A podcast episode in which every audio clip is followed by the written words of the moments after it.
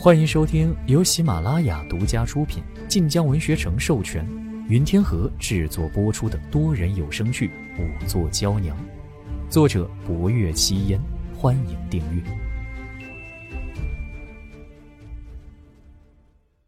第五十集，郑云霓神色凄惶，竟然到了子时，仍然一口咬定自己只是听错了。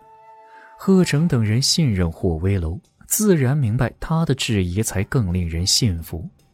可郑文安和郑文荣看看霍威楼，再看看郑云霓，一时之间竟不知该相信谁。这时，郑云霓又哭道：“侯爷说我撒谎，可我为何要撒谎呢？好端端的，我为何要来此处？我从火中逃出。” 我差点送了性命啊！因为这场火本就是你放的，并非凶手引你来，而是你引了凶手过来。郑云霓落在脸颊旁的手一僵，神色也微微一滞，可他凄楚一笑：“侯爷在说什么？”凶手那般狠毒，我避之不及，怎会引他过来？霍威楼看薄若幽一眼，薄若幽上前，因为你不想让他落入侯爷手中。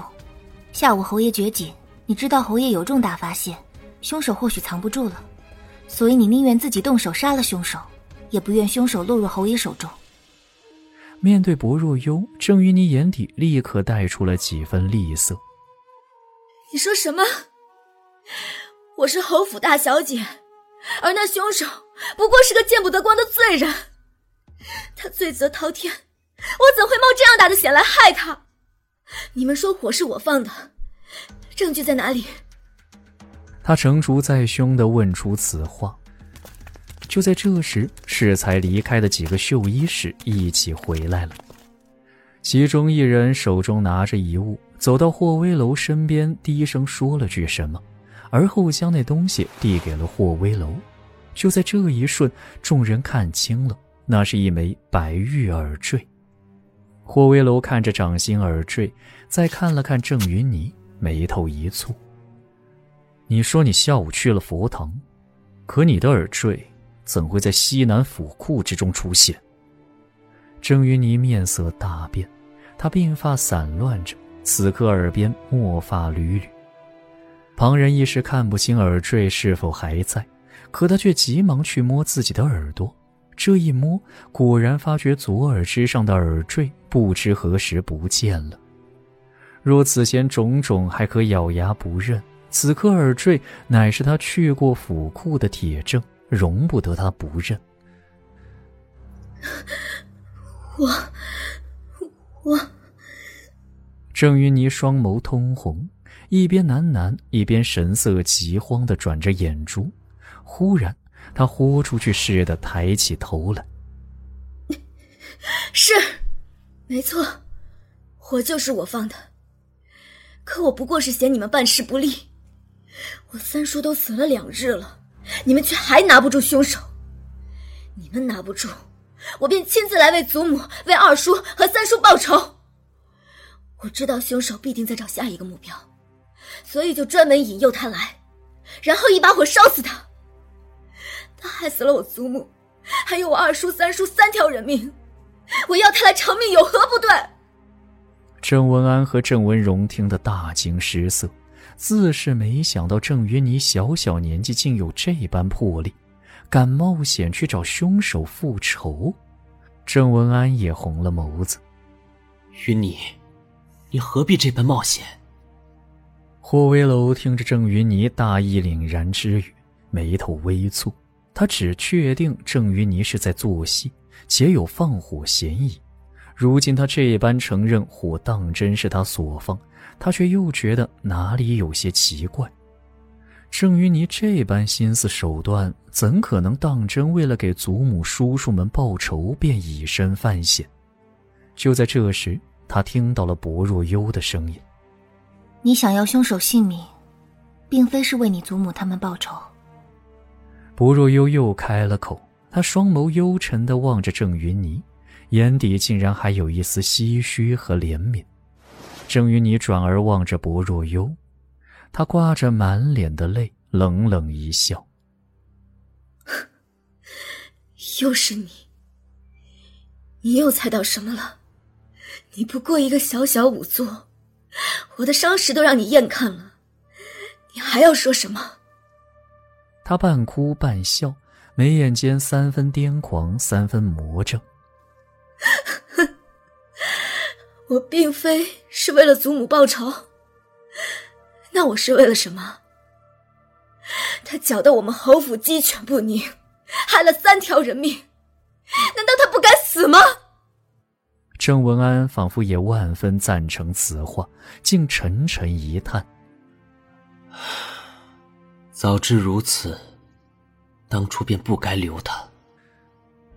此言落定，郑云霓面上神色诡异的僵硬了一瞬。你听到了吗？这便是他们所想。如果当初没有留下你，今日这一切如何会发生？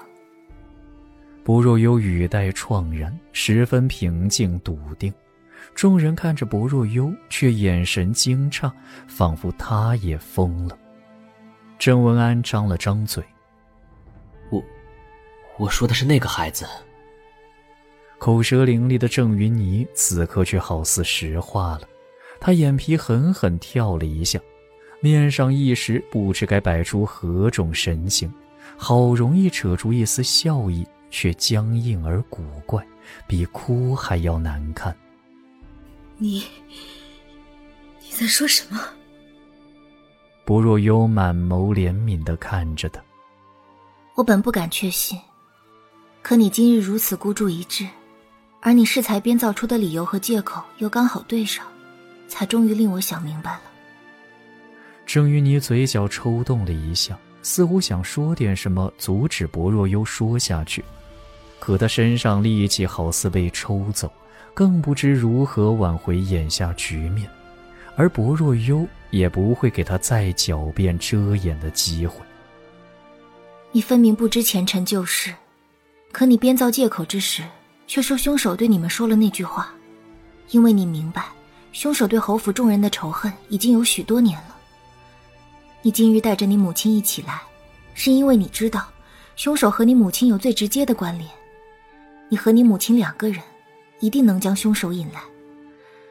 而你说你母亲追着凶手而去，是因为，你根本知道凶手的身份。哦，不可能的，云霓不可能知道那件事。薄若幽语声一冷，纤柔的身姿映着滔天火光，竟也有些凛然之势。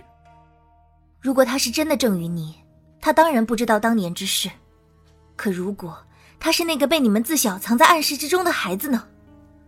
他亲身经历，没有人比他更清楚当年的事了。所有人都震惊的无法言语。就在这时，一直跌坐在地的郑云霓却不知从何处生来的力气，竟忽而爬起来，一把拔下发髻上的发簪，向薄若幽扑了。变故突生，无人能想到郑云霓竟然当着众人便敢暴起伤人。薄若幽站得并不远。众人皆被薄若幽恃才几句话震撼住，包括距离郑云霓最近的郑文安都没能阻止郑云霓。只有薄若幽自己面色一变，忙往后退去。可郑云霓忽然疯了一般扑来，薄若幽脚下被枯枝一绊，几乎就要躲避不及。电光火石之间，一道身影挡在了他眼前。霍威楼一把捏住郑云霓的手腕，只听见咔嚓一声碎响，又将她往后一灌。下一刻，郑云霓便痛苦地跌倒在地，她身体蜷缩在一起，瞬间冷汗溢了满脸。